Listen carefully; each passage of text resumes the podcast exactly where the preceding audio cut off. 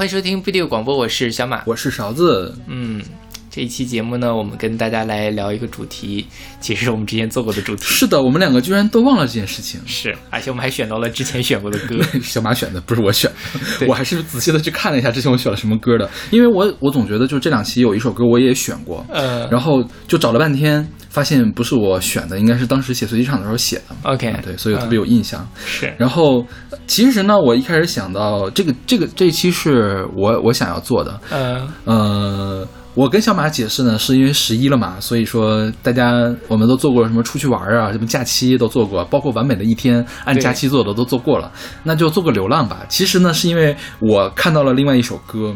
然后呢，我本来想选进来，结果我往前一翻，翻过去 也选过了。哪首歌？那个就是叫什么《Far Away》，我估计咱们是坐火车那期的时候学的。OK，对嗯，对，然后，然后就放弃了，然后就就又做了两期流浪，但是我们发现流浪的歌还是很多的，我觉得再做两期也能做。是，就是因为这个主题实在是太太深入人心了，嗯就是大家尤其。漂泊在外的时候，就总会有这种流浪的感觉，嗯然后它也可以引申到各种，比如说你为了爱情去流浪，嗯哼，甚至于我们后面会讲的那种很宏大的这种流浪地球的那种主题。是怎么一下就剧透了呢？那是下期的事情。是，所以我们用两期的时间来跟大家来讲关于流浪的歌。嗯然后在开始节目之前，先来宣传一下我们的各种收听方式。我们一个微信公众号叫做不一定 FM，大家可以在上面找到乐评推送、音乐随机场，还有每期节目的歌单。在每个推送的后面都会有勺子老师的个人微信号，可以通过那个加他的好友加入我们的听友群。我们还有个网站叫做不一定点 me。也就是不一定的全拼点 me，大家可以在上面找到使用泛用型博客客户端订阅我们节目的方法。嗯哼，然后呢，我们现在每一期都会请一位朋友来为我们选一首歌，然后我们刚排完歌之后发现，呃，流浪这个主题我们找了两位朋友嘛，他们两首歌都在今天出现了。是，对，那所以下期就没有朋友们选的歌了。对，那如果你想参与这个呃活动的话，可以加我们的听友群嘛。嗯，对。然后我们今天第一首歌是来自巴奈的《巴奈流浪记》，是出自他两千年的专辑《泥娃娃》。嗯哼，嗯，对，这次这还是我们两个分别选歌，我们现在没有再给对方挑歌的这个环节了。OK，对，嗯所以勺子老师来打个分吧。嗯，A 呀，这个肯定给 A。是，对，这个这个我一直以为是陈年年写的，所以他是陈不是陈年年写的，他是巴奈自己写的。OK，嗯嗯，而且我其实之前一直以为这首歌是纪晓原唱是纪晓君。啊，所以不是，所以纪晓君也唱过是吧？对纪晓君那个版本更有名一些吗？是的，嗯纪晓君那个版本他的那个表现力更强，因为纪晓君嗓子很好。OK，但八奈呢，其实是一个稍微有点胖胖的女生，所以她唱的这个都会更厚一些。嗯但是，呃因为我之前一直在听纪晓君，包括各种综艺上翻唱的版本对 对对，对，她其实是杨宗纬，我觉得是在大陆把这首歌唱火的。嗯哼，嗯，然后他在《我是歌手》上也是唱的如泣如诉，但是嗯回头再听这个最开始版本还是挺不一样的。是，对，嗯，就是巴奈这个很像用他的原住民情怀去唱了一首民谣。纪晓君特别像世界音乐，是的，是的？就是像那种白人凝视下的作品，有一点，因为他因为因为纪晓君那个声音很高亢，我觉得跟美声比较靠了，然后所以说可能更受西方人的喜欢，更容易融到西方的那个体系里面去。是对，也是大家想象中民族音乐应该长什么样子的那个样子是。对对对。然后巴奈这个其实他虽然是在唱他原住民的这个情怀，但是他这首歌的编曲用的还是呃比较怎么说呢，就是没有那么高级的那种。对，对对对就是而且是现代的那种东西。是，所以但他反过来讲就显得很真诚，对嗯哼嗯，这也是他这挺厉害的一个事儿。而且我才意识到巴奈出道这么早，九零年就出道了，但是他第一张专辑就是我们现在听到零零年的这张专辑《泥娃娃》，第二张专辑是零八年发的，嗯叫《停在那片蓝》，是这个翻唱专辑。OK 然后直到去年他发了就是第二张他自己的创作专辑叫《爱不到》，他一共就发了三张全长专辑，是对对也是很低产了。对，对他他今年还不还入围了金曲奖的最佳女歌手嘛？对，说实话，我觉得《爱不到》那张专辑没有他的第一张《泥娃娃》这张好 OK 就是我觉得他不够真诚。嗯，就是他那时候他上《爱不到》的话，我觉得开始玩一些花活了。他在用他的原住民的这种情怀，跟一些爵士啊或者 tango 这样的东西结合起来，我觉得就有一点点串味儿。是的，对对对嗯。对。然后今年那个金曲奖颁奖的时候，万芳不是拿了评审团奖，嗯哼。他上台说啊，我以为这个奖是会给巴奈的，然后镜头拍到了巴奈，巴奈在底下玩手机，然后巴奈就是就是全全台湾人民都知道我在玩手机，但是我觉得万芳这句话说的好失礼啊。呃，就因为万芳当时我觉得就是大家都很 surprise，就是万芳可能觉得真的自己能得歌后，所以这个安慰奖应该会给巴奈，但心直口快了，反正我觉得也没有什么。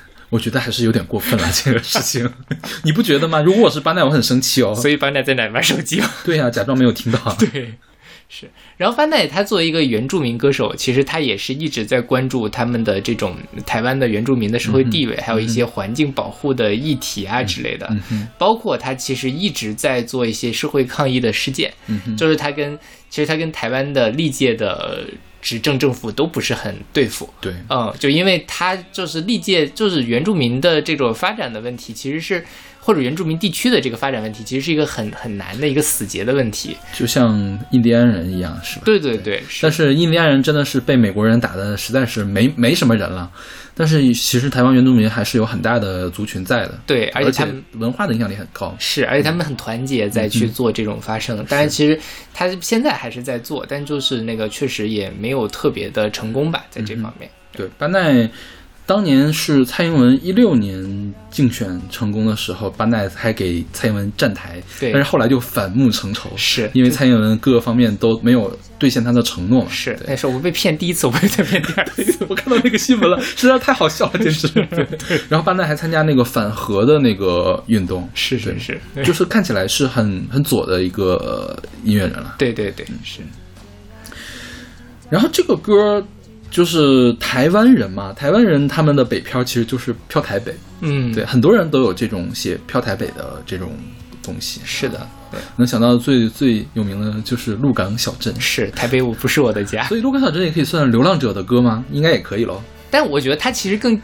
鹿港小镇更多的在讲这种城市和乡村的撕裂所以它更像是一个社会学议题的东西而不是罗大佑在，呃，不是单纯的罗大佑在台北想念自己的家乡的那种感觉。嗯对，对，说说一下，这期我们所有的流浪都是比较负面的那种，就流浪中的抑郁情绪的，你可以这么理解，是吧？是对，下一期我们就都是流浪中比较正面的那些情绪。对，就是流浪也很好。然后你会发现这一期全都是中文歌。是，哎，可能是我选外文歌选的不够完善了，应该外文歌也有很多讲这种流浪的这个故事，但是你真的在中文歌里面很少有什么正面。的故事？对对对，流浪了，流浪的很一般都是很心酸的的流浪。。我觉得这可能跟中国的这种中国家的没有情怀游牧民族，就没有游牧的人。像虽然欧美其实可能大部分人也没有在游牧，但是他们有嗯很重要的游牧民族或者是这种流浪的民族在，所以他们有他们自己的文化。可能他们虽然有乡愁，但是他们是很自豪的。对对对，所以会有一些比较正面的这个歌。然后，其实在，在现在生活，尤其是都市的文艺青年们，反而会去向往流浪。对其实这样的歌还是很多的，这样的歌我没有选，对但是我觉得，因为可能我们觉得他有点过于矫情了。是对你说刚才说到游牧这件事儿，我今天中午在洗碗的时候，我还在想说，其实我忘记我应该选一下郭采洁今年新专辑的歌。OK 她可能就是表达了郭采洁会进我们的年终榜啊，啊，那倒也是了对，年终榜的歌我们一般都不会选到平时的节目里面来。是对，因为我们到时候会花非常大的气力去查这个背后的故事。对对啊想一下我都头疼。ok 那我们来听这首来自巴奈的巴奈流浪记。我就这样告别山下的家我实在不想轻易让眼泪流下。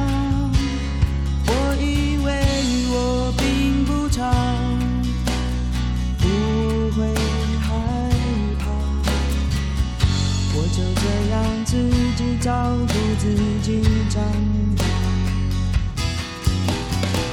我不想因为现实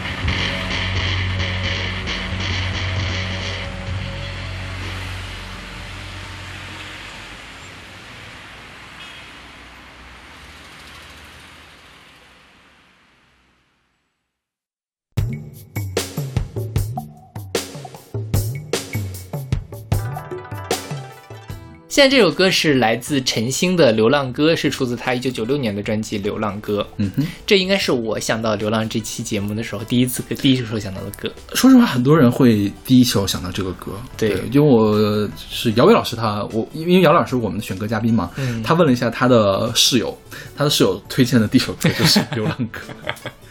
这歌很深入人心，就是因为我一直不觉得它是一九九六年才有的歌，我觉它得它特别像一九八六年甚至一九八零年就有的歌，是的，是的，就是从无论是从它的这个传唱度，乃至于它的演绎，都特别像再往前一个时代的东西。是。你很难想象九六年的时候会有人唱一首这个新歌，你想想九九七年就是一九七永恒的爱，九八年就相约九八了，这个九六年的时候。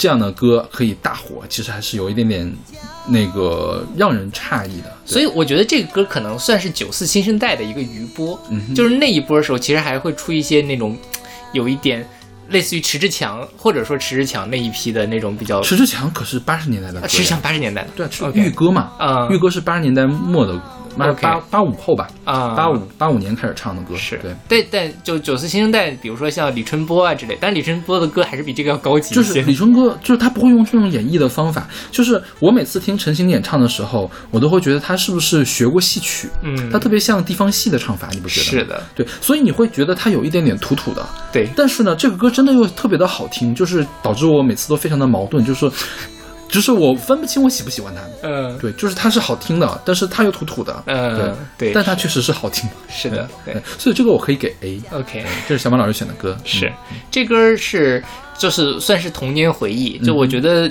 就父辈们其实经历过那个时候，因为那首这首歌当时肯定更火，所以他们肯定会听这首歌。是大街小巷的街歌，我觉得这种都是。对，而且我查了这次，我就发现哇，陈星这人还挺有意思的，他是湖北音乐学院毕业的。啊，他是住他是科班毕业的是吗？对，他他学什么呀？我不知道，学的不是声乐，好命啊！不是不是因为因为就是正统的声乐教育，它是你能听出来的，嗯他不会用这样的唱法去唱。有我并不是说他这个唱法不好嗯啊，虽然有一点点怪怪的，就是是我，但是我觉得他真的很像戏曲腔，对对对所以我觉得他未必是不好的，他有可能是湖北音乐学唱学活梅戏的。那倒是也有可能是，然后他在武汉上学的时候，就在当地的夜场驻唱了。嗯哼，然后呢，他当时想去这个广州发展，因为广州当时是九四新生代那一波的这个唱片公司的大本营。嗯然后去了之后，发现就是好像也是因为他不太会这个人情世故，就被赶回来了。嗯然后后来就有人建议他说，你可以做自费歌手。嗯哼，然后他就凑在家里筹了好多的钱，筹了七万块，然后去做了那个年代的七万块很多了，非常多，对，然后去做了自费歌手。那出了片呢，然后但是因为那个时候传播速度比较慢嘛，也没有什么，他就回到了武汉。回到了武汉之后，突然间有一天跟他弟弟在街上逛街，听到了他自己唱的《流浪歌》，才发现自己火了。然后广州的公司就签了他。嗯哼，对，所以他出道是这么回事儿。然后后来呢，他就一直在这个活动到了大概零零年的零三零四年，然后他爸就得了病，他就回家照顾他爸去了，然后就没有在那个就退居二线，不再唱歌了。而且他这个也很难，除了唱上同一首歌之外，可能也没有什么嗯 对发展了。后来他就自己办了一个昆明职业艺术学院，啊，他还自己去办了艺术学院，对对对，给这什么？然后他后来还找了一个很漂亮的女生结婚，生了孩子，然后现在就拍拍短视频，然后再现在不是皈依三宝了吗？哦，对对，这中间是个插曲。皈依三宝他没有剃头发，我觉得他就是去玩了玩。没有，他这个佛教音乐我还听了一下，就是也是这个调儿，我觉得不是，也是个唱法调儿倒是不太一样啊。对，然后他皈依三宝，他我觉得就是一个居士吧，他没有真正的去那个什么，可能信了一会儿，然后就回来就是。就就结婚生孩子，然后在抖音上还是在写写歌，其实，但是我也没有去听他的那些 歌是怎么样的，嗯对。但我觉得，就陈星，其实如果当初他火，他因为他长得也不丑，嗯哼，所以我觉得他用这种，他当年叫做什么流浪歌王嘛，就一直在嗯讲这种故事。其实三炮是挺对那些那个时候的人的胃口的。对，嗯 OK，那我们来听这首来自呃陈星的《流浪歌》。流浪的人在外想念你，亲爱的妈妈。流浪的脚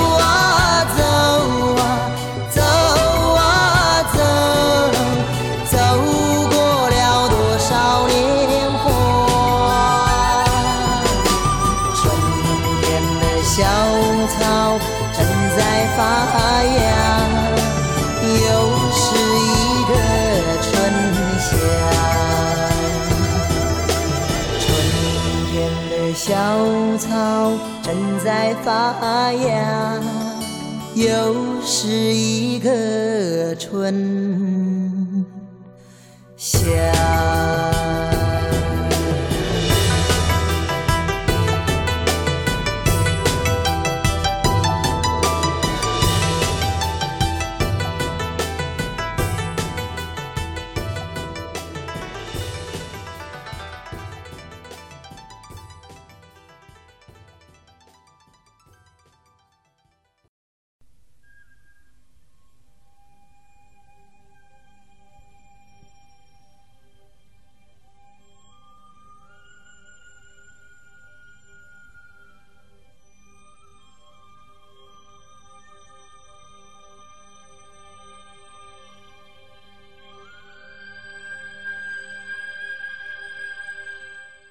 现在这首歌是来自赵牧阳的《流浪》，是出自他一九九一年的专辑《流浪嗯哼，嗯，赵牧阳这个人可厉害了，》。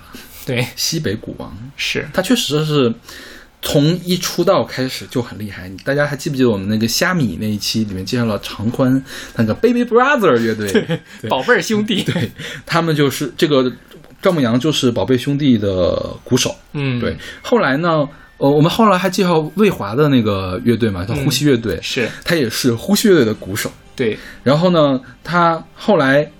呃，又是做梦乐队的鼓手，就啊窦唯的那个做梦乐队的鼓手，是是超载乐队的鼓手，就高旗的那个超载乐队的鼓手。然后他是苍狼乐队的鼓手，叫腾格尔的。苍狼乐队，就是你你往前翻一下，早期好多好多非常重要的乐队都会请赵牧阳来当鼓手。是的，对，对，然后他还参加了很多重要专辑的录制，比如说陈陈静的这个呃红头绳，嗯，他跟陈静也组过乐队了。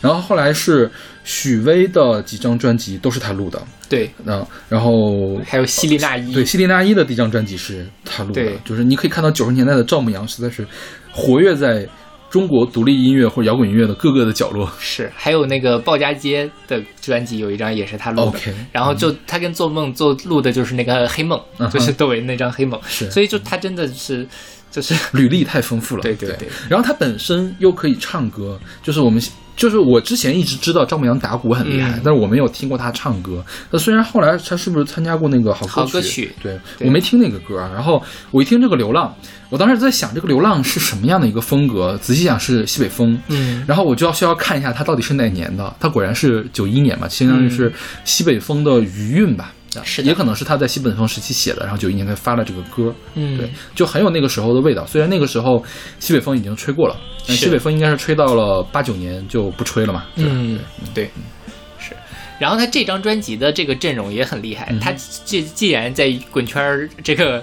呃，帮那么多人做过，那他做专辑肯定有很多人来帮他。吉他是刘奕君，嗯哼然后还有常宽，然后贝斯是刘君丽，钢琴是臧天朔，键盘是郭亮，小呃这个打击乐是刘孝松，然后笛子是马上佑，和声是黑鸭子。天哪，黑鸭子都冒出来了，这怎么跟古建芬还有还有关系 可能黑鸭子当时也很回，说不定呢。？OK，对，就赵赵牧阳他的唱歌就是很很西北，嗯，就是他这个歌，而且他这首歌虽然是九一年的歌，你想零六年，假设他零零年代塞到苏阳的专辑里面，你也不觉得他奇怪，其实。嗯，换个得换编曲了。对对对，得换个编曲但它旋律啊什么的，其实都是很，因为他自己本身也是宁夏人嘛，他从那个地方汲取了很多的养分，然后这种东西其实是，当然他土，他一直以来就是土嘛，嗯他就是在土地里面生长出来，所以你九十年代听和零零零年代听可能差别也不是特别的大。OK，嗯，然后我觉得刚才我们说我们在中原地区没有游牧民族，所以说流浪的人不多。然后，那么在这个西北地区，流浪的人就很多。我觉得所有的西北人都在唱流浪的事情，都在思念自己的故乡，但是他们还非得要离开故乡才行，因为留在故乡就没有发展。是，对吧所以中国的那个几次大的移民嘛，走西口、闯闯关东，还有什么填四川，这前两部都已经排了很多那个影视剧的。其实就是大家在古代的时候，因为生活所迫，或者是近代就是民国时期生活所迫，都会离开故乡，所以很多人现在即便是。在外面传承了好几十代，但是大家还会想起什么山西洪洞大槐树的这种 OK，自己的根在哪儿，还会去。包括前阵子我听了一个播客，他就讲说，很多地方的人是先那个。就是这个死了不会直接埋下去，土葬的时候是要把它先放到棺材里面停三年再下葬。三年呐，对，在哪儿停呀？就是真的可以吗？也有就是就有一种是在地面上停，还有一种是先下下去，然后到时候三年之后再挖出来，啊，然后再把那个骨头给收起来再下葬。为什么呢？这其实就是一种暂错的一种，就是先把放在那儿，因为总觉得自己能回去，嗯但是这个后来几十辈儿之后了，就是肯定回不去了。但是这个习俗就一直保留下来。就像现在蒋经国和蒋介石也没有下葬，OK，也是这么个道理。OK，那我们来听这首来自赵牧阳的《流浪》。飞起我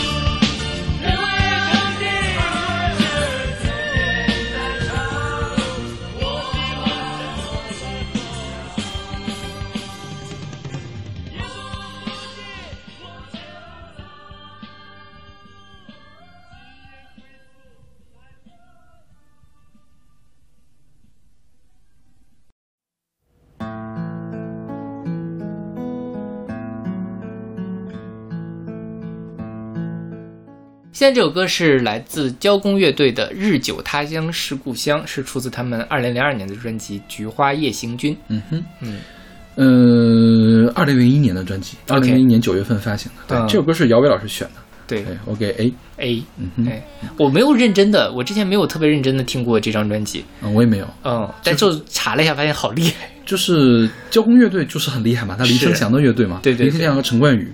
对是交工是一个客家的，来自客家美浓的一个乐团。然后他早期为什么呢？是因为当时是要修一个叫做美浓水库，他们就在反对这件事儿。嗯然后后来这个美浓水库就就就阻止住了嘛，然后他们就开始关注这个呃农民和农村的议题，实际上是一个立场很左的一个乐队。嗯，之前我们在讲这个什么咱们工人有力量那期嘛，咱们做过一个这种议题的节目。嗯，然后后来有一次我去台湾，我就跟朋友聊到了这件事儿。我当时因为当时咱们其实没有怎么选到过那个呃台湾跟香港的这个这种工人歌曲，或者说这种比较关注这个民就是底层人民的劳动的歌曲，我就问了他说台湾本地大家在听什么，就是什么是最有代表？他就讲一个是交工，一个是黑手纳卡西，嗯哼，对，都是他们那边很厉害的，在探讨这些议题的。嗯然后他这个《菊花夜行军》呢，他这个这个名字现在看已经有点奇怪了，嗯但当时其实也菊花也没有那么多其他的意味。他其实在讲的是，呃，某一个叫什么来着？啊什么？对我忘了。然后他就是说，他是一个菊种菊花的一个农民，所以他在整个里面都是围绕着他在这个农农田里劳作种菊花这件事情，然后展开的一个，其实有一点像概念专辑的一张专辑了，已经是对。然后这首《日久他乡是故乡》，它是讲的一个非常奇特的选题，嗯讲的是台湾的外籍新娘，嗯就是其实我咱们大陆这边也很常见，就是经常电线杆贴一个什么越南南新娘娘，就是其实我不知道这事儿真的有有没有，大陆这边是有有的也有的是就从越南那边买人真的是买人过来是吧？现对是的。在还有吗？现在还有。现在还有，对，因为那个台湾其实也有这个事情，然后林生祥他们他们有个主笔叫钟永峰，嗯。就是钟永峰并不是音乐人，他是个诗人，应该是歌词都是他写的可能，然后他要关注这件事情，然后。因为他们是个客家人的乐团嘛，为什么叫客家人？客家人是当年中原的洛阳人逃难，逃难到了南方，客居他乡，所以后来他们自称客家人。嗯然后客家人相当于是没有故乡的一批人，然后客家人看到了越南人的越南新娘的这件事情，因为越南新娘也是被人拐骗过来的，相当于是永远办没有办法再回到他的家乡，来到一个人生不地不熟的这个地方，然后相当于也是触到了他们最客家人最深的这种就是民族情怀上的这种事情了，嗯。所以他们创作了这首歌。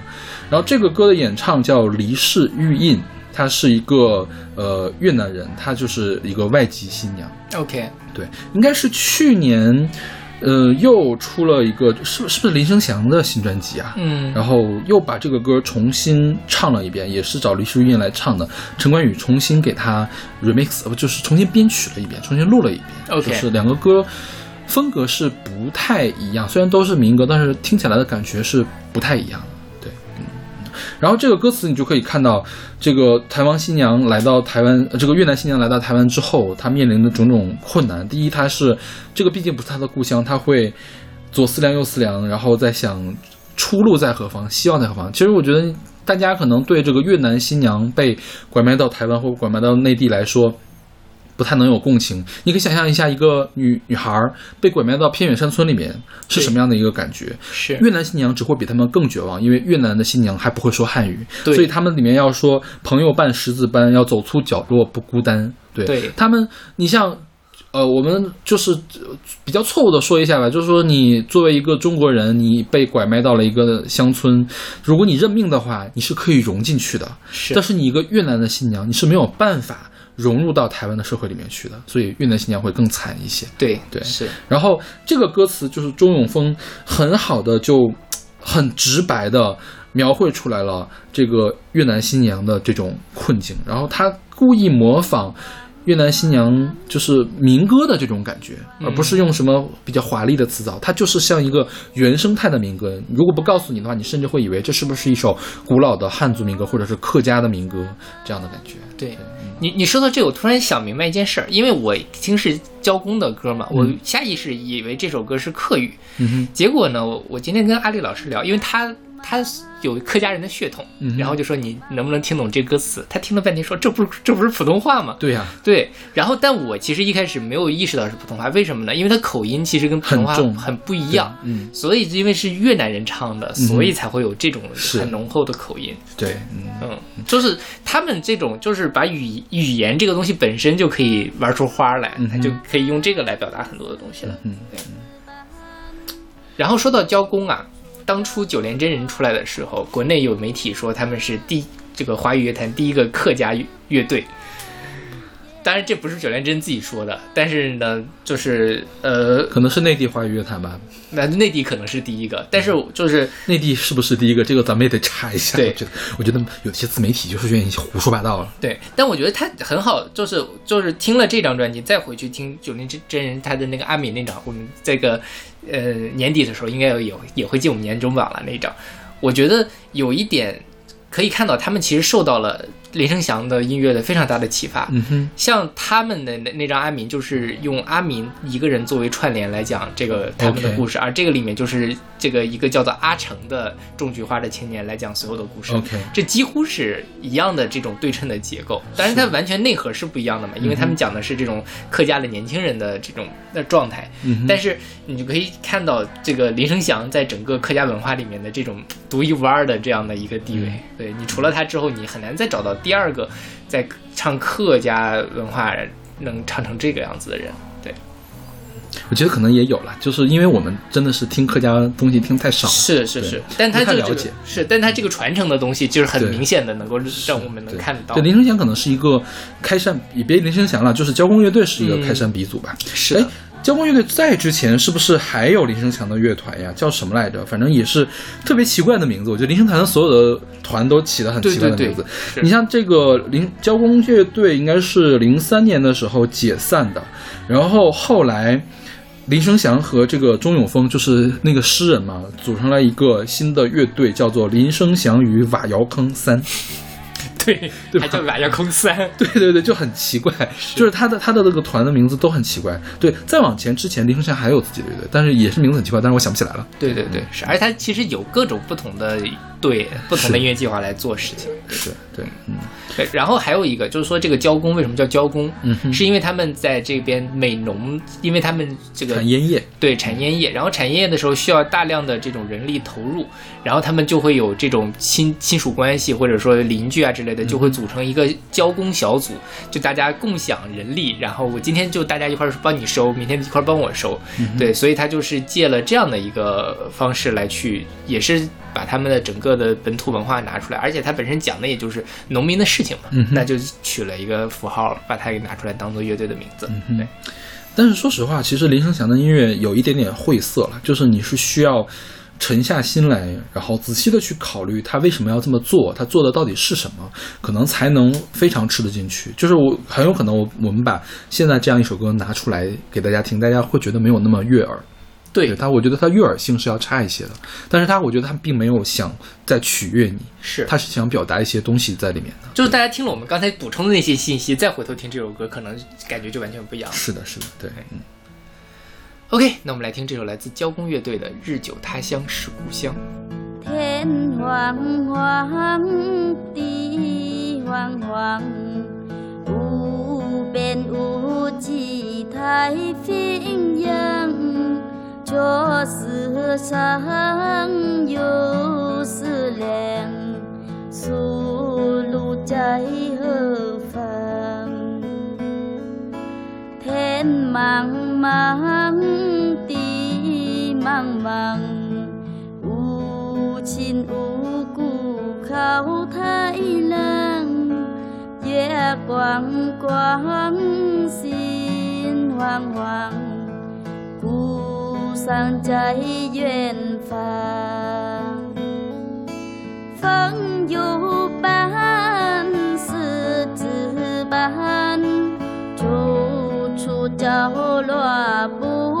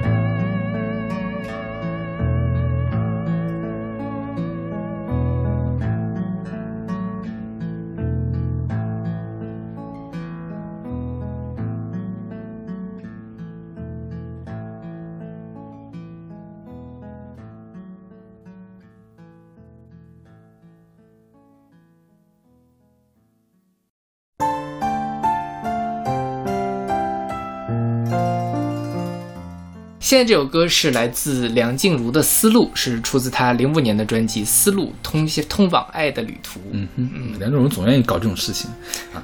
这歌是小杰老师选的，是我们的嘉宾小杰老师选的，我给 A 加加加加加。A，嗯，对我特别喜欢这首歌，啊，这样吗？我觉得这是梁静茹所有歌里面我最喜欢的一首歌，有这么高的，对，就是超过了勇气啊，超过了可惜不是你。呃对，那两首有点太，因为我今天在查节目的时候意识到，可惜不是你是这张专辑里面的，嗯然后我就点开了，前了听了前奏，我就又换回了这首歌，嗯因为那歌太流行了，但这歌就没有那么腻。那首歌好听是真的很好听，但是它不会像这首歌，你听了那么多遍，你也不会觉得它，我觉得可能还是因为你听的遍数没有那个多那啊。也有可能，那个也就烂大街了嘛。对，嗯，那个主要是因为《非诚勿扰》用了吧？也不是，就他的那个沉沉悠悠的那种感觉，嗯而且梁静茹本身就是个苦情天后嘛，所以我其实嗯就是对于这种没有那么苦的东西，我反而更能吃得下去。它苦就太苦了，就什么哎呀，那个可惜不是你，真的是苦到心里的那种。OK，我觉得可是呃，我们就是说一下，可惜不是你我觉得它好还是有点好的，就是呃，最近看了一些就是专业的音乐人来评价为什么网络歌曲不够好。嗯，就网络歌曲写的时候呢，他也是用那个卡农进行，但是他就特别喜欢用音阶来写，嗯。就是要么用和弦来写，要么用音阶来写。写五声呢，就是五个黑键连着按，嗯，就是你都不带跳一下的。我觉得可惜不是你，他的音乐起码是错落有致的，嗯，对，他的旋律写的还是很棒的，就是是的，就是这个旋律，套用了之前的和弦，但是这个旋律你从来没有听过这么有特色的旋律，就是起码在它刚出来的那个时候，你是没有听到过这么有特色的旋律的。是的所以它是好的一个东西。对对对但是我们为什么现在很多人也网络歌曲也在用卡农和弦，然后就会有人跳出来说啊，那谁谁谁不周杰伦也用卡农卡农和弦？你说你怎么跟周杰伦配？你用你用五声音阶哆哆来咪嗦拉拉嗦咪来哆这么来写，是吧？就不不动脑子的一个写法。对吧？对嗯你像黄沾写那个叫什么来着，《沧海一声笑》的时候他虽然也是拉骚咪来哆，但是他那几个高调还是有错落有致的东西，他有设计在里面的。真的是就有很多人，我觉得因为什么？因为五声音阶就是你弹钢琴的黑键啊，它是没有不和谐音的，嗯你可以随便的去即兴，你随便套一个节奏，怎么样写它都是悦耳的。很多人我觉得就是这么写的歌。是 现在的这种流行音乐，其实本质上已经慢慢成为一种工业的流水线，尤其是我们现在听到的这种抖音音乐。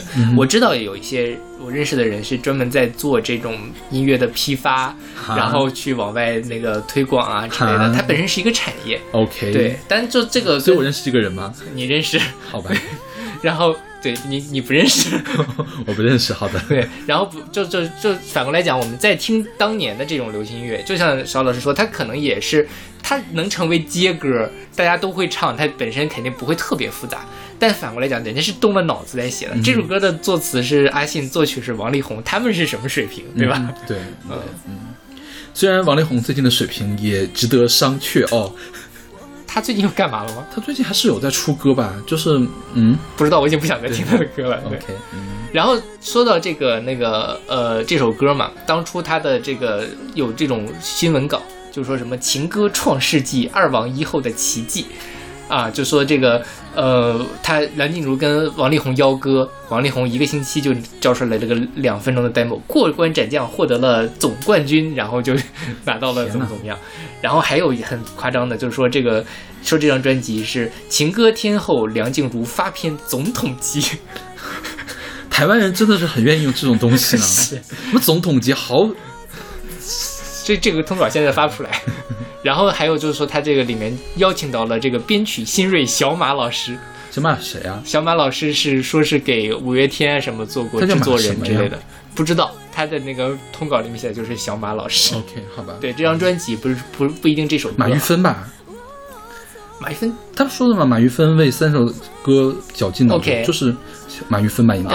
叫小马老师，对啊，嗯，反正就很很神奇，那个通稿看得非常的有趣味。唉然后这个这张专辑的阵容还是挺强大的啊。你看啊，嗯，可惜不是你是李卓雄作词，曹轩宾作曲，曹轩宾后来也当了歌手嘛。然后很久以后，许哲佩词曲，然后好夜晚是李志清的曲，然后路是 Jazz 那个陈忠义。词曲一对一是蔡健雅作曲，小韩作词，就是那个时候华语乐坛的顶配了。其实放到现在也是顶配了，对对对一直都是顶配了。这些人，现在这就是就是超顶配的东西了，你很难对凑出这么大的盘子来。就是你，就这些人都不知道干嘛去了，反正是 是的对，要么就给自己去做做音乐，要么就像对江郎才尽了，王郎才尽。然后这首歌我为什么喜欢呢？就是这首歌对于当时的我来说冲击还是很大的。嗯，就是，呃，说实话，梁静茹声音不算好听，你觉得？我觉得她总有一些扁扁的、蔫蔫的，用刘若英的话来说，蔫蔫的那种感觉。对对对，就是她总感觉她声音在劈叉。嗯，对，但是但是这个歌刚好就能用到她这样的声音，嗯就是她这个歌，我觉得她适合一个扁平的声音来唱。你想象一个圆润的声音来唱这首歌就怪了，啊是，对吧？因为它是丝路，丝路它自带丝绸的那种感觉，所以我觉得这个刘若英不是刘若英怎么刘若英了？就是梁静茹她的嗓音，我觉得刚好像带着线头的那个丝绸一样，所以就这种线的这种感觉，有有质。感，对就它的对对这个声音的质感是适合这首歌的。对对对对对，然后这首歌它其实写的也用了很多技巧吧，我觉得它这个它这个切分节奏，我觉得可能在 KTV 里面能憋死好多人，啊是的，是吧？对对。对然后他一直在，我觉得一直在梁荣的换声点在那个地方卡着，嗯，他他也很高，也比较难唱。对对对嗯是，对，嗯。就不愧是王力宏了。还是的经受过专业训练的人写出来的歌，嗯是对是。嗯。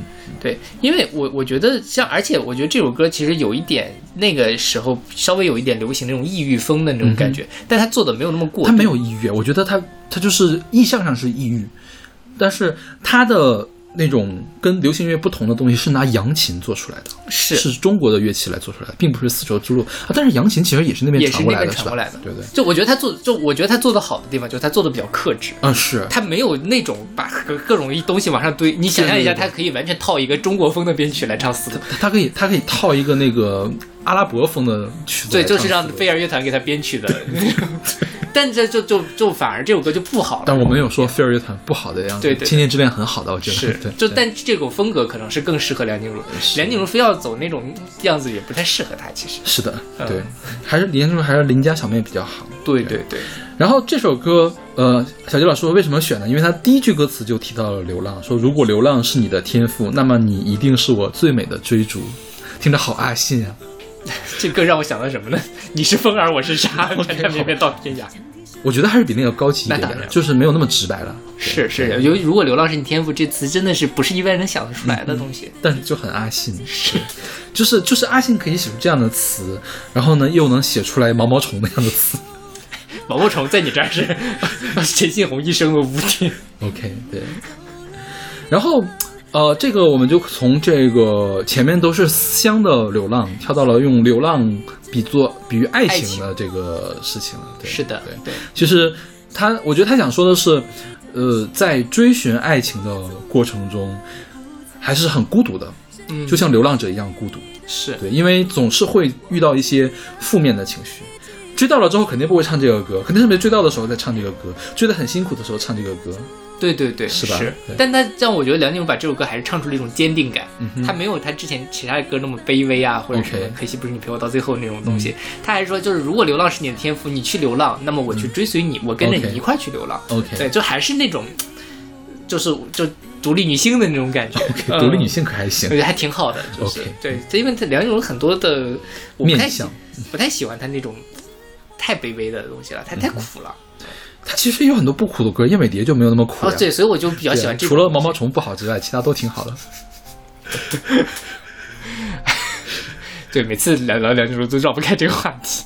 阿信跟梁静茹没有关系。OK，好，那我们来听这首来自梁静茹的《思路》。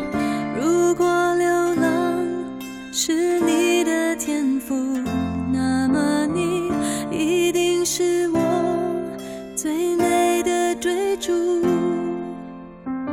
如果爱情是你的游牧，拥有过是不是该满足？谁对我踏上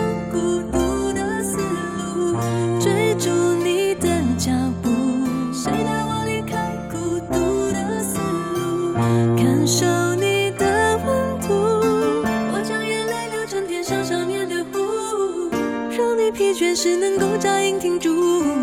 羌笛声、呼旋舞，为你笑，为你哭。爱上你的全部，放弃我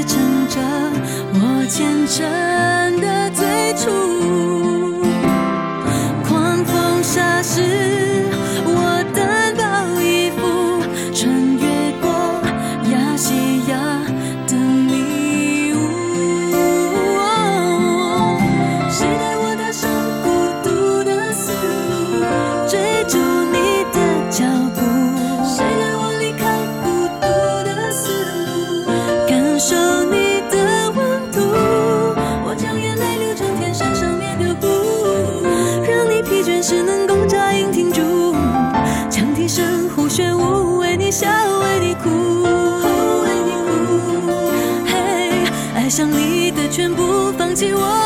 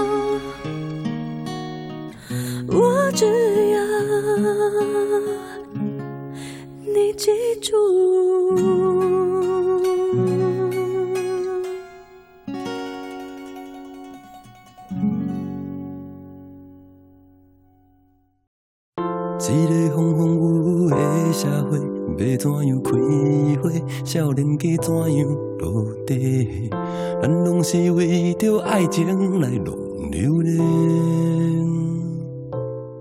现在这首歌是我们之前选过那首歌，是来自茄子蛋的《浪流连》，出自他一九年的专辑《我们以后要结婚》。嗯上次我们选的时候，这个我们以后要结婚还没有出呢，因为我们上次流浪应该是二零一九年一月的时候做的，嗯对。这个应该是年终的时候出的专辑。是他最早是一八年发了个单曲，对，然后这张专辑没有入选我们的年度前二十，是吧？因为我没有查节目的时候好像没有查它。对，进入了前五十，对，但没有，因为我当时给他的前二十，我记得我给他到第十七名，好像是。对，我可能就咱俩给的分都比较四平八稳，所以就整个就下去了。一点。因为我觉得茄子蛋特别像什么呢？特别像这个接过了五月天青春摇滚的大旗，啊，这样吧？你这么理解？就是五月天早期的五月天，就是第一张专辑的五月天。是茄子蛋这样的感觉，就是很硬，然后再往前追是谁呢？是伍佰，伍佰伍佰的这个大旗，对就是我觉得早期的五月天是跟伍佰很像的，然后真正的红了的这个青春摇滚也是五月天第一张专辑就红了嘛，嗯。我觉得茄子蛋就很像这种感觉，但是茄子蛋没有那么青春，它可能比青春再往前迈一步，对。对，就是它稍微有点沧桑了，对，所以我我理解，我刚也在想茄子蛋我觉得它其实更像是继承了伍佰那种台客摇滚的那种感觉，但它又不是那么痞。它是介于那种很圆滑，就是伍佰那种魂不吝的那种感觉，和五月天中间的这一种三十多岁的这种，对对，因为五月天是初生牛犊不怕虎那种冲劲儿嘛，然后敢爱敢恨。我觉得茄子蛋呢，就是可能没有，其实他那张专辑也挺敢爱敢恨的，是。我觉得还是还是很冲劲儿的这种，对对对，就是没有伍佰那么那么那什么呢？伍佰是有社会关怀的，嗯。我觉得茄子蛋可能这个这方面还没有，所以没有感觉有那么大的年龄感。是的，是的，对，对他唱唱的还是年轻人的心事嘛，对，对。然后我当时觉得这张专辑好呢是好，但是加了这首歌之后就更好。我觉得《浪流连》是可以，就是如果让我排十年的这种曲子，没准它是可以入选的曲子。是对是，这歌写的太好了，无论是词还是曲都写的很好。对，嗯而且它这个《浪流连》其实是一个闽南语，它讲的是人生漫无目的，随波逐流。然后它在这里面其实是在讲爱情，就是我们都是在为爱情来浪流连。他其实是站在一个男性视角去讲，但反过来讲，这个歌你放到一个女生视角上也没有问题。就他超过了他自己本身要讲的那个很具体的东西，所以能感引起很广泛的共情。嗯，是，就是其实，在查这首歌的时候，我突然意识到，其实“流浪”这个词是有很多含义在里面的。嗯就是像说远离家乡，这个叫流浪，就是到处漂游叫流浪。然后这样放荡一生，其实也可以叫流浪，那么浪子其实也可以有流浪的含义在里面。是的，是的。浪荡子弟，对对但是好，我其实我一开始还选了一些跟那个浪荡子弟有关系的歌，但是我觉得他们可能更偏重于荡，而不是浪。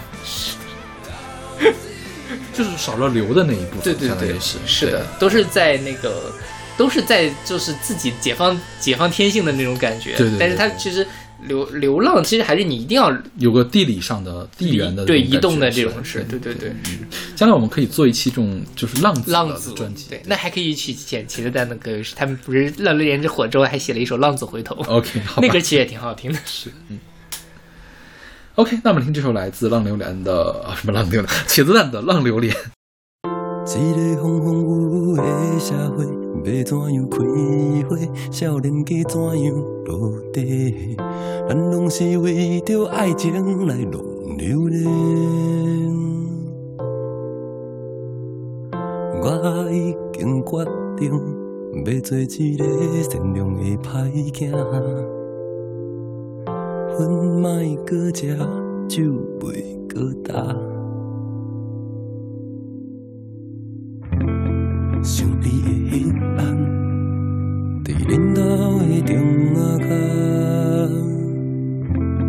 想你的彼暗，伫恁兜的窗仔外。想你的彼暗，伫恁兜的中仔脚。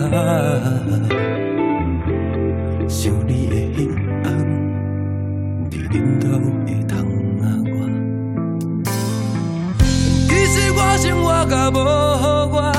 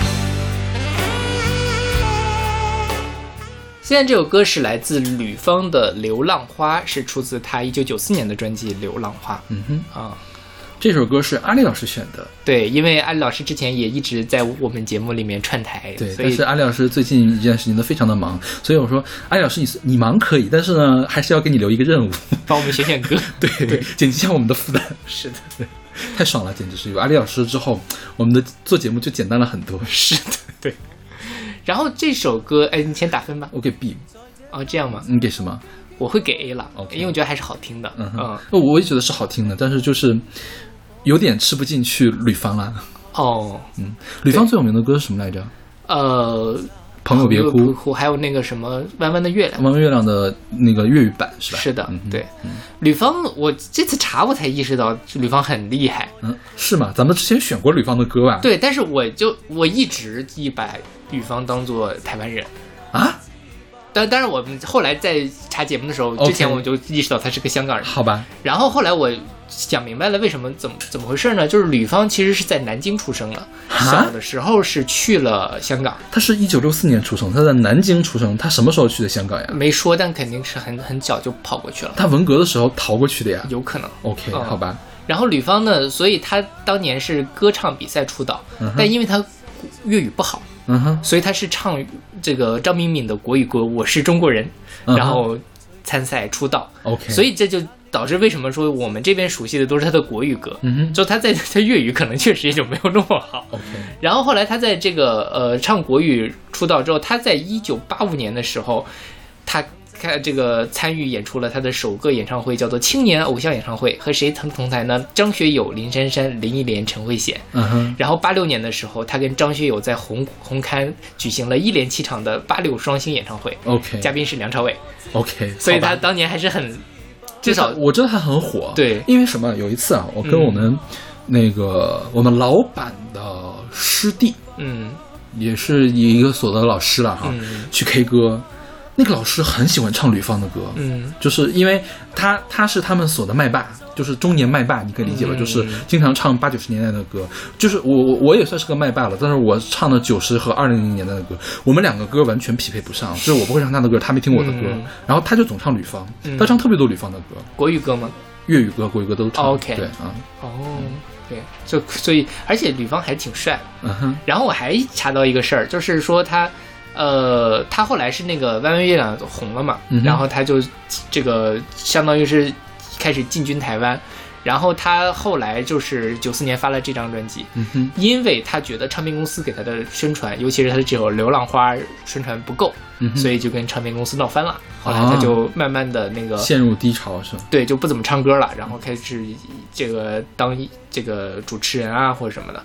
对，然后他九十年代初的时候和著名的香港明星郑裕玲谈恋爱。郑裕玲是干嘛的？郑裕玲是拿过早年间金马影后，然后金牌马影后。对嗯哼金牌司仪，，OK，就是汪明荃当然是香港娱乐圈的大姐大，汪明荃下一辈儿的这个这个头牌，所以他在台湾拿的金马奖是吗？对。？OK，然后就是也是就是郑裕玲，郑裕玲最最近最出名就是她在金马五十的时候跟黄渤一块儿颁奖，啊哈，然后什么人骑马马骑人的那一串事儿，如果大家看关注金马奖的话，那一段还挺什么的，就是呃 郑裕玲很不会说话显得，然后蔡康永就这个就这个事儿是这样，就反正郑裕玲在跟那个呃黄渤斗嘴。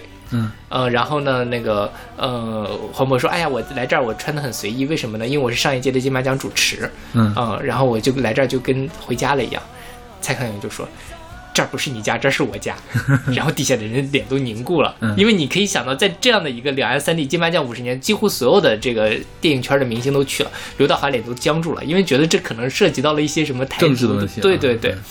然后黄渤用了很很很好的转移到了一个这个话题，他就说，哎，因为蔡康永背了一个大大的马在身上，他不是很喜欢穿各种奇怪的衣服，然后黄渤就说啊，一直都看这个人骑马，还没有看到马骑人。为什么呢？这这也有很多这个暗暗指嘛，就是蔡康永好像蔡康永男朋友就姓马还是怎么回事反正就只刘德华终于那个哈哈大笑 OK，三句话让刘德华哈哈大笑。然后郑裕玲坐在旁边煽风点火的那个人就我那是第一次知道郑裕玲，但后来才知道郑裕玲真的很厉害，她是她基本上可以跟沈殿霞算是同一个地位的一个人了。就是你说他不会说话，我有点好奇哎，他不会说话怎么当主持人的我觉得他可能是太老资历了所以他说什么他都觉得无所谓。？OK，嗯、所以他就在那里那个嗯胡说，对那种 OK，感觉好吧。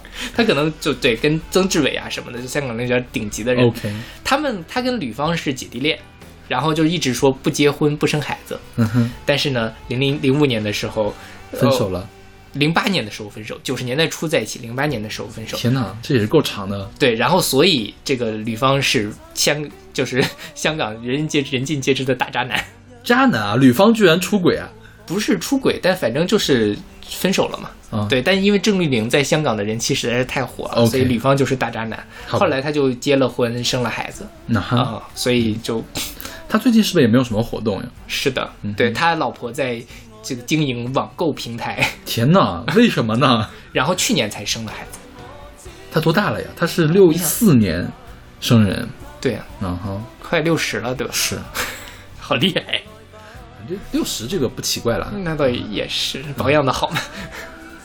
然后呢，这个这首歌其实是一首翻唱曲，嗯哼，这首歌的原唱是中岛美嘉，中岛美雪吧？啊，中，sorry，中岛美雪，中岛美雪这张这首歌叫做《Rolling》，就是然后它是出在这个中岛美雪很著名的那张专辑《时代 Time Goes Around》的那张专辑。我听了中岛美雪那张专辑那这首歌的版本之后，我对吕方这首歌的评价就下降了很多，嗯哼，因为中岛美雪那首歌大气非常多。嗯哼，中岛美雪那首歌讲的是什么呢？是在讲日本的八十年代这个泡沫经济破灭，社会慢慢走向保守的时候，中岛美雪在怀念当初的左翼运动、工人运动的那一些东西。天哪，这么这么这么高级吗？是，所以中岛美雪虽然她是个女的，但她唱的是非常的激昂的，然后很硬的一个，然后被吕方改编成了这样一个情情爱爱的流浪花的这样。当然这首歌本身也很好，但是跟中岛美雪那个就是艺术品和流行歌的这种区别了。OK，我觉得香港人比较喜比较喜欢这种消解吧。是，因为他们就是喜欢写情情爱，他们也不会很少去写那种大大的宏宏大其实写大的也有，但是流行明星一般不会去写大的，是的。一般是玩地下的人才会去关爱呀、这种东西嘛。对，或者像是什么黄沾呐、然后这个什么什么什么文来着，就是写罗文，对罗文狮子山下那种，那、人家是什么江湖地位的人可以写这种东西？对，因为吕方还是个当红小生啦，当年也是对。然后这首歌叫《流浪花》嘛，它其实讲的是说流浪花不要在外面流浪了，快回来吧，这样的一种感觉听起来好政治不正确呢。啊。这这这快回来嘛，这回归嘛，这很政治正确啊。哦。哦，这个是讲这个呀？对呀、它不是情歌吗？这不是这你你如果非要往政治上面讲，那你就得往这个方面去讲。好吧，嗯对，但他其实讲的就是说，不要在外面流浪了，快来快回来，回到我身边的这样的一个主题。OK，嗯，对 OK，那我们来听这首来自吕方的《流浪花》。從前常共你在這間餐桌傾傾講講，舊日那一位老伙計，亦笑說你我最相襯對方。紅茶仍然為我在散着濃幽香的芬芳。是这刻只我一个独坐这里跌进思忆结的网让。我痴痴恋多一次吧，恨透苦苦的把你牵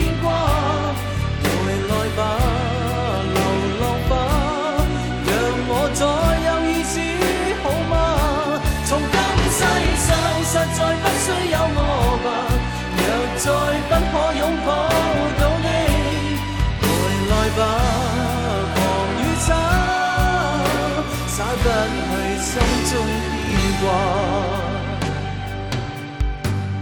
紅茶徐徐渐冷，但暖的現是思忆中眼光。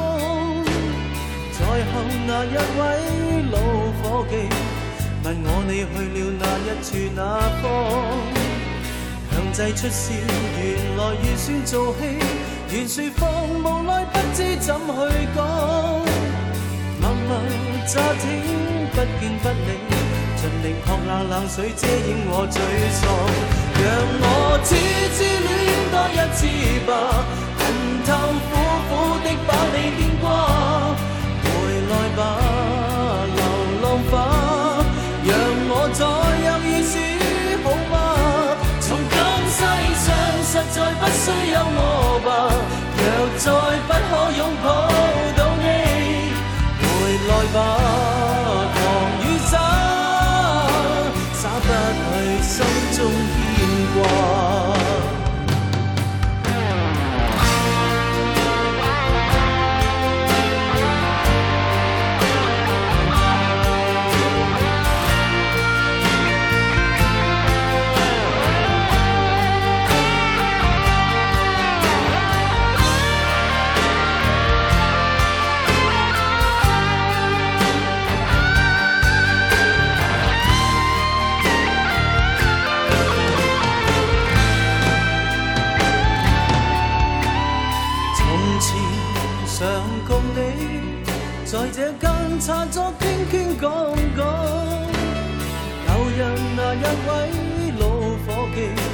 亦笑说你我最相衬对方。红茶仍然为我在散出浓幽香的芬芳，但是这刻只我一个，独坐这里跌进思忆跌的我，让我痴痴恋多一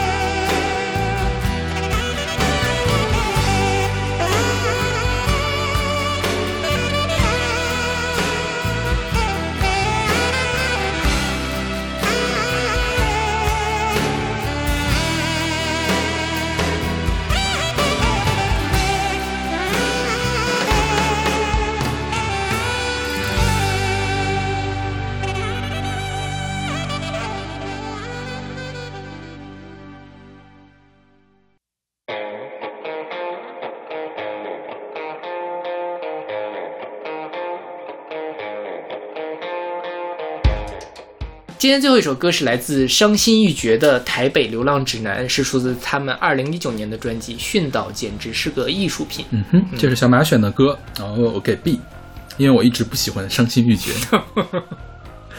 因为伤心欲绝是一个算什么后朋吗？还算什么？呃算 grunge，呃，有一点，算算对吧？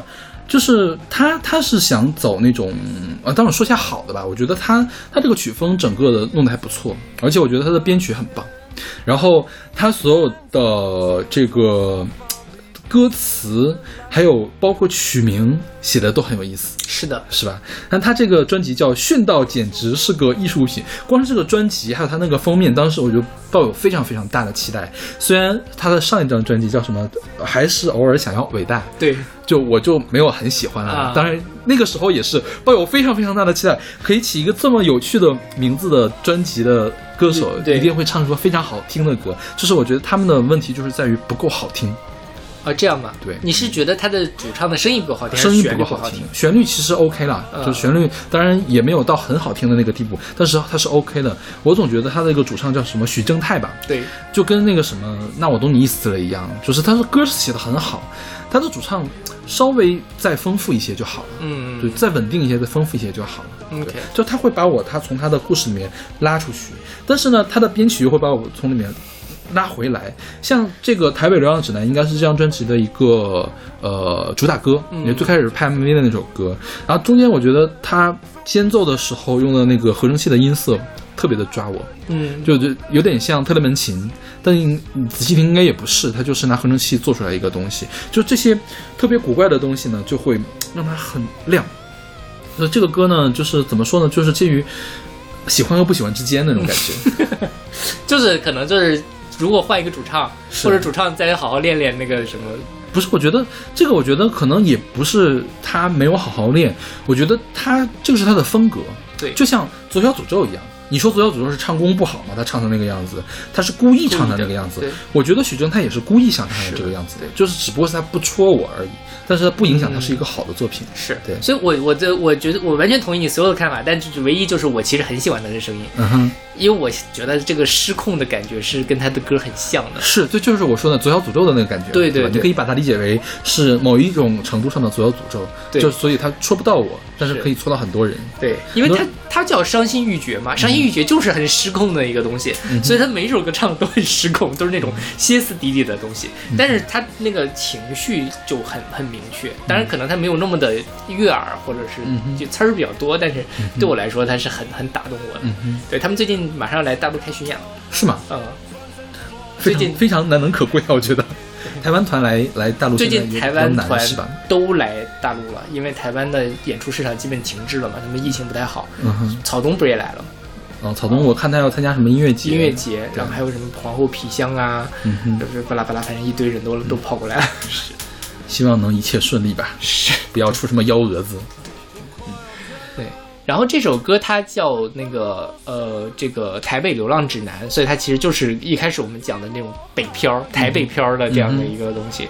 但是它讲的其实也并没有特别明确的在讲说在台北活得怎么怎么样。他其实我觉得更重要的是他在台北找不到自己的位置，嗯哼，甚至于一个台北人可能在台北都找不到自己的位置，嗯哼，因为这个城市里面的压力很大，然后不知道自己在奋斗什么。是就迷迷茫茫的，就是寂寞还悠悠长长，像是无尽的流浪。嗯哼，嗯、就是每天在城市里面浑浑噩噩的上班下班，然后挤地铁这种感觉。嗯哼其实我最近偶尔也会有这样的感觉，不是很常见，但是有时候人家哎，我每天在干嘛呀？就每天的事情特别的多，每天都特别的累，但是其实你就偶尔会失去这种方向感。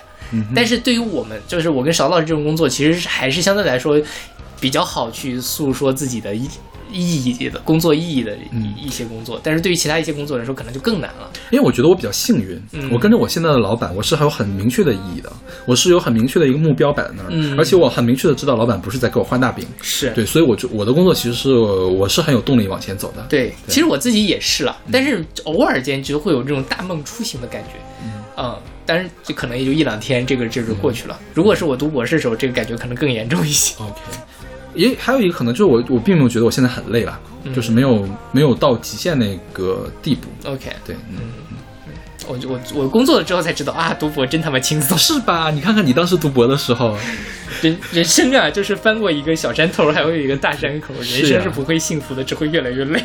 对呀、因为一开始就是小满说他读博的时候，这样这样这样这样，我其实因为因为我知道那个时候不能不能去打击他嘛，嗯但我心里想的是。